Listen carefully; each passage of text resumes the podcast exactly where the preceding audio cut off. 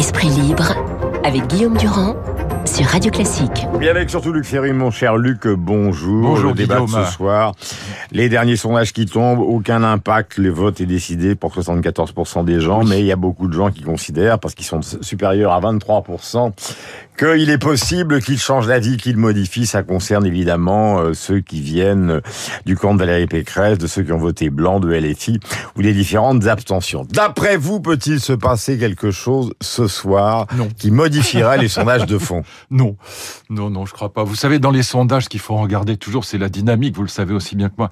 Non, non, la dynamique est très favorable à Emmanuel Macron. Elle est très défavorable à Marine Le Pen. 56-44. Voilà, et donc je je crois pas, on joue à se faire peur, je crois pas qu'il y ait de Hmm. qu'il y ait de, de surprises à attendre dimanche prochain, mais bah, non, bon, si je me suis trompé, vous pourrez me me pendre, mais je, sincèrement, je crois qu'on joue à se faire peur et que ce, ce débat est bah, que je regarderai quand même, mais Hmm. mais plus pour le le plaisir ou le déplaisir de voir euh, de voir les, les, les deux principaux candidats se- s'empailler entre eux, mais c'est euh, c'est sans c'est sans grand enjeu.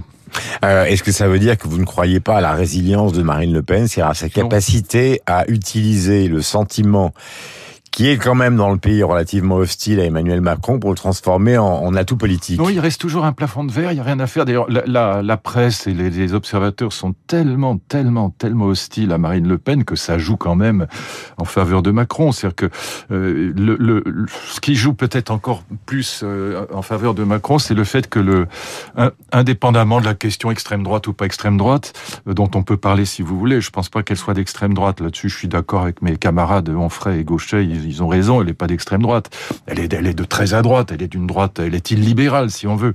Mais elle n'est pas à l'extrême droite, c'est c'est le régime de Vichy et c'est l'OAS, et c'est pas c'est pas ça qui, qui anime le programme de Marine Le Pen. Mais ce qui ce qui la plombe, je crois, plus que plus que le reste, c'est le fait que son programme n'est pas bon. Simplement, c'est ça aussi. Voilà, le programme économique. C'est-à-dire les, bon, le les programme- affaires de la TVA, les affaires bah, concernant... voilà, euh, que ce soit le, le, le, le- le- pas de re- pas, pas d'impôt sur le revenu passé euh, en dessous de 30 ans, ça n'a strictement aucun sens. elle est déjà que- revenue là-dessus d'ailleurs, Bah oui, elle est considérant... bien.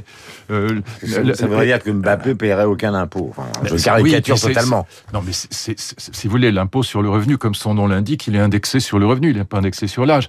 Euh, la, la question de la TVA, c'est si on veut aider les pauvres en France, il y a en gros 8 ou 9 millions de pauvres en France, donc de gens qui sont en gros en dessous de 8 ou 900 euros par mois, ou même quelquefois très en dessous. Il faut envoyer un chèque à ces gens-là, mais supprimer la TVA, euh, ça aide aussi bien des gens comme vous et moi que des, que des vrais pauvres. Donc ça, ça c'est c'est une très mauvaise mesure en, en termes de d'aide euh, aux plus aux plus défavorisés de la société. Mais on voit La rupture avec l'Europe, vous savez, on a 2800 milliards d'euros de dette, en gros 115% du PIB. Si la BCE, la Banque Centrale Européenne, nous- ne nous consentait pas des taux zéro, voire des taux négatifs à court terme, Mm. on serait mais totalement dans les choux. Ce serait l'effondrement de l'économie française. Donc euh, se fâcher avec l'Europe aujourd'hui, c'est pas la bonne idée, etc. Donc euh, c'est ça aussi qui fait que euh, voilà des, gens de droite qui, qui pourraient voter pour elle pour d'autres raisons euh, ne voteront pas pour elle parce que son programme économique est en gros encore pire que celui de Mélenchon. C'est ça le problème. avec un Mélenchon qui justement, alors à la surprise générale euh, sur BFM, euh, a dit au fond, moi je voudrais être Premier ministre, je souhaite être Premier ministre, je veux être Premier ministre, élisez-moi comme Premier ministre, quel que soit le, le, le, le- le président, c'est-à-dire que Oui. qu'on choisisse Le Pen ou euh, Oui, cohabitation. cohabitation. Mais Qu'est-ce qu'il lui prend?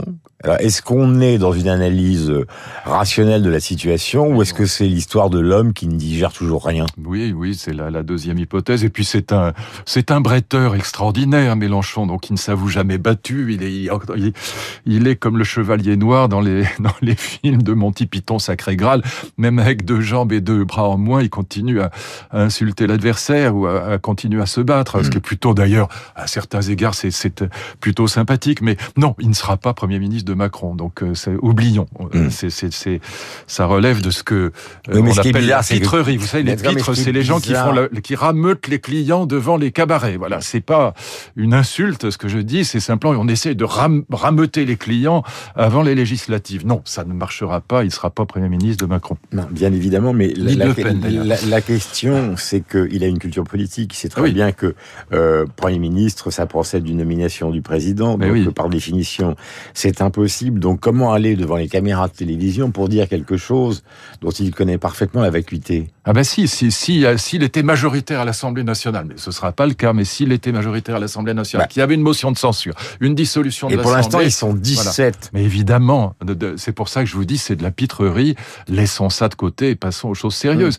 Mais, mais c'est un, c'est un, euh, comment dire, c'est un, une espèce, enfin, je dis un bretteur, je pourrais dire, un- j'ai dit un pitre, mais pas, pitre, c'est pas une insulte, c'est quelqu'un, encore une fois, qui rameute devant le cabaret, qui rameute les clients qui passent dans la rue. Bah, c'est ce qu'il fait euh, de manière assez, assez efficace parfois. Il a, il a quand même eu un succès Et assez comment vous grand avec le vote utile. Et comment vous expliquez, euh, Luc, que cette élection a marqué plus que jamais, semble-t-il, justement, euh, parmi notamment ceux qui sont évidemment délaissés par le suffrage universel, parmi la jeunesse aussi pour des raisons idéologiques et liées à l'écologie, au fond, un- une contestation fondamentale de la Ve République telle Oui. qu'elle fonctionne, c'est-à-dire l'élection avec euh, la, la majorité. Euh, Est-ce que vous avez l'impression que cette Ve République que vous connaissez et que vous aimez, puisque vous êtes un gaulliste social, a fait son temps? Est-ce qu'il faut changer quelque chose? Ah oui, oui, oui, l'invention- oui. euh, dont parle Emmanuel Macron, euh, ou parlait Emmanuel Macron il y a quelques jours, a euh, la moindre chance de sortir quelque chose de nouveau Ou est-ce que vous considérez qu'on va continuer comme avant? Non, non, il faut, il faut passer à la proportionnelle. D'ailleurs, des, des, euh, des, des gens raisonnables à droite comme à gauche euh, défendent cette idée. Euh, J'ai fait le calcul euh, assez rapidement, mais enfin, il est facile à faire. Il y a aujourd'hui environ 60% d'extrêmes en France. hein. Si vous ajoutez les voix à l'extrême droite ou à la droite extrême ou à la droite radicale, si vous ajoutez les, les voix de, de, du Pont-Aignan, de, de Zemmour et de Marine Le Pen, puis vous ajoutez les voix de Mélenchon, des petits partis trotskistes, des, du PCF et puis de, de l'aile, disons, décroissante des écologistes, vous arrivez à 60%. Donc dans ce cas-là, Donc il faut les représenter à l'Assemblée. Non, c'est pas ça le problème. Le problème, c'est que si vous voulez faire, c'est pas l'Assemblée qui compte, c'est la rue. Si vous voulez faire une réforme des retraites, vous avez déjà tous ces gens-là devant vous. Ouais. Ils seront dans la rue. eux. Ils vont pas rester chez eux. Donc plus ceux qui éventuellement s'agrégeront pour d'autres raisons euh, à cette euh, à cette protestation. Et si vous regardez ce que certains considèrent comme le cercle de la raison, disons les sociaux-démocrates raisonnables, euh, le- les LR et les centristes, donc des gens qui sont pour le système, si vous voulez. Peu- On appelle ça le cercle de la raison si on veut. Enfin, on peut contester la formule. Mais ils étaient 57% en 2017, ils sont 39% aujourd'hui. Et donc, euh, c'est quand même Pas quelque siège. chose. Alors, Mais les sièges, sont- ça m'est égal. Ce qui compte, c'est la rue sont- en France. Ils, ils- ils sont Non, mais archi- les- oubliez les sièges. Ben, à ce moment-là, on n'est plus dans une démocratie. Mais, mais la rue qui évidemment, gouverne. mais évidemment, mais c'est le cas. Et donc c'est pour ça que je dis que seule la proportionnelle peut- et l'Union nationale peuvent nous sortir d'affaires. Mmh. Évidemment que c'est la rue qui gouverne en France. Regardez Juppé 95. Et donc, euh, euh, le- regardez les gilets jaunes. Les gilets jaunes, c'est ce qui a empêché de faire une réforme des retraites. Et donc, euh, c'est oui, en France, c'est la rue qui gouverne. Quand, quand vous avez 60% d'extrêmes en France, euh, la rue gouverne. Et donc, vous pouvez faire ce que vous voulez à l'Assemblée nationale, ça n'y change rien. Sauf si, en effet, on fait la proportionnelle et que le gouvernement d'Emmanuel Macron, parce que c'est très probablement lui qui sera réélu, eh bien, si son gouvernement représente euh, non pas un cinquième, mais s'il représente peut-être... euh, Un cinquième, c'est pas le cas, puisqu'il a Si, fait, c'est il a- exactement il le cas. a- il a fait, un- il a fait 28% au premier tour. Mais non, pas du tout. Il a fait un peu moins de 10 millions de voix. Excusez-moi, il a fait 10 millions de voix. Il faut regarder la réalité. Il c'est 10 millions de voix, il a fait 9 millions et quelques. Et de- 10 millions de voix, il y a 49 millions d'électeurs inscrits en France. Donc en vérité, si vous comptez sur les électeurs inscrits, ce qui est, c'est, la population française, on est, on est à moins de 20%. Et quand vous êtes, c'est-à-dire un cinquième, et quand vous êtes, vous représentez positivement seulement un cinquième de l'électorat français, euh, vous êtes en très très grande difficulté quand il y a 60% d'extrémistes en face de vous. Et donc euh, là encore, il n'y a qu'une seule solution, c'est la proportionnelle. Et en attendant la proportionnelle, essayer de faire un gouvernement d'union nationale le plus crédible possible pour essayer de représenter non pas un cinquième, mais peut-être, euh, voilà, si on Mais arrivait même du- à 35% Oui, des Français, Luc, ce serait bien. Puisque Voilà. souvent vous donnez l'exemple de l'Allemagne et que souvent oui. sur ce thème de l'Allemagne, Eh on oui. s'engueule tous les deux euh, d'une manière Non, non, extrêmement les illé- Allemands, c'est autre chose. Non, on, on, on, s'engueule. On essaye de s'expliquer d'une manière euh, con- contradictoire.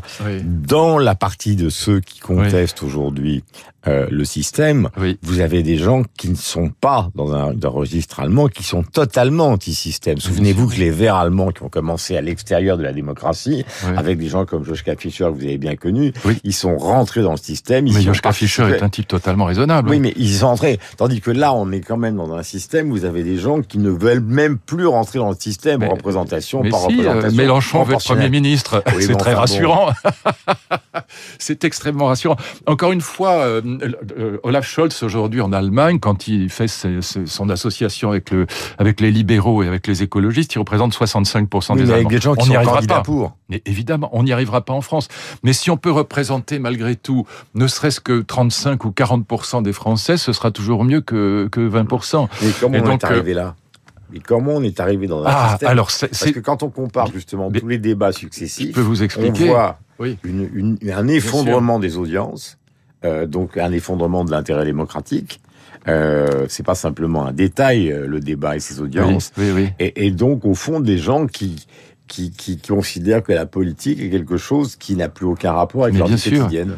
Mais, euh, cher Guillaume, quand le centre est au pouvoir, c'est d'ailleurs ce qu'explique le, le- le plus grand philosophe allemand encore euh, vivant, Jürgen Habermas, dans son dernier livre, quand le centre est au pouvoir, c'est de la pâte à grise. C'est-à-dire que quand le centre est au pouvoir, la seule alternance un peu radicale, ce sont les extrêmes qui la représentent. C'est plus les partis de gouvernement qui sont d'ailleurs aujourd'hui en France totalement dans les choux.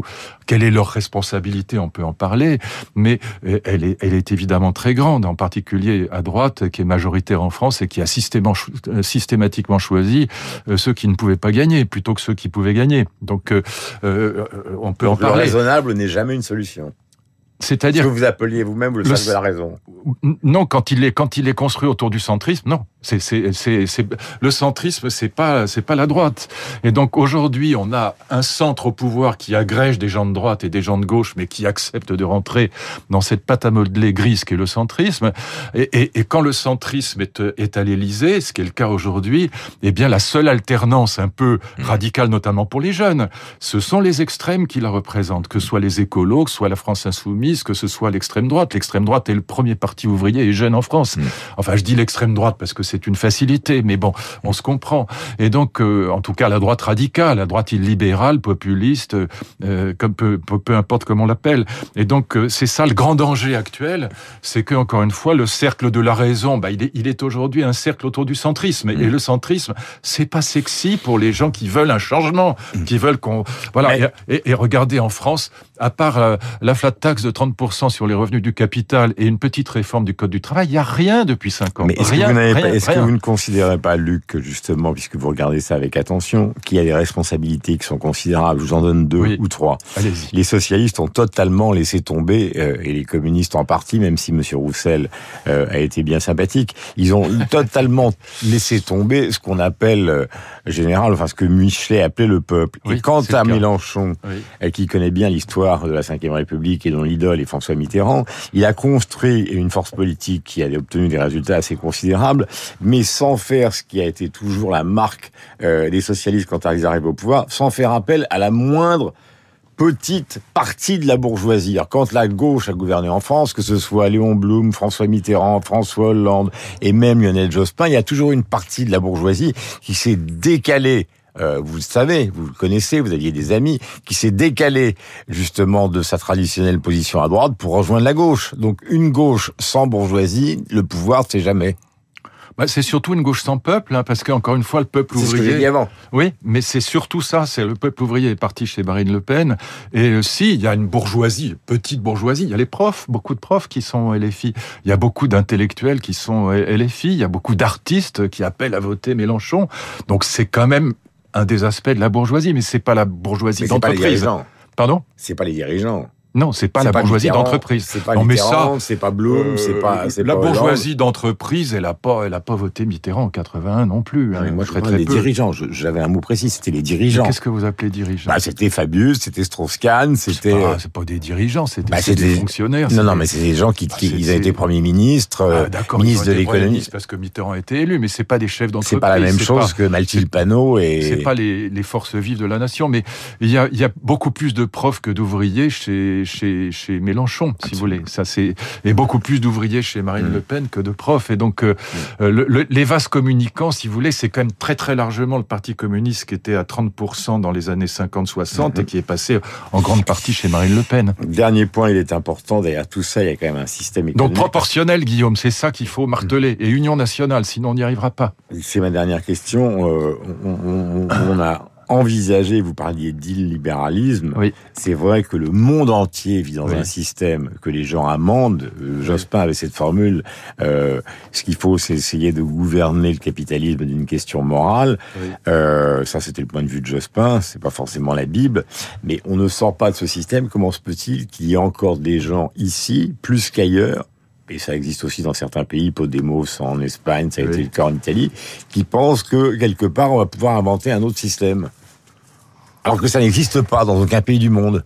En même temps, oui, non, ça, ça, bah, on a une tradition révolutionnaire, on a une tradition antilibérale extraordinairement forte en France. Bon, quand vous regardez les, les textes de Robespierre sur le gouvernement révolutionnaire et que vous regardez par comparaison des textes comme la, la fable des abeilles de Mandeville, c'est extrêmement intéressant de voir que d'un côté, on a en France le gouvernement de la vertu contre la société civile, contre la société des intérêts particuliers, donc de, de l'entreprise. Et ça, ça reste une très, très, une tradition extrêmement forte à gauche alors que dans les pays anglo-saxons, on a cette idée que l'intérêt général se dégage à partir de, l'harmonisation dans la société civile des intérêts particuliers. C'est, vraiment deux visions du monde, mais complètement opposées. Et ça, euh, des gens comme Mélenchon ou même comme Marine Le Pen continuent à, à, être, au fond, les héritiers de cette tradition du gouvernement de la vertu, de cette tradition robespierriste, d'une certaine manière. À 8h57. Merci Luc, on se retrouve la semaine prochaine. Nous avons rendez-vous avec euh, Renaud Blanc et Lucille Bréau, et après Franck Ferrand, bien évidemment, et puis la musique toute la journée.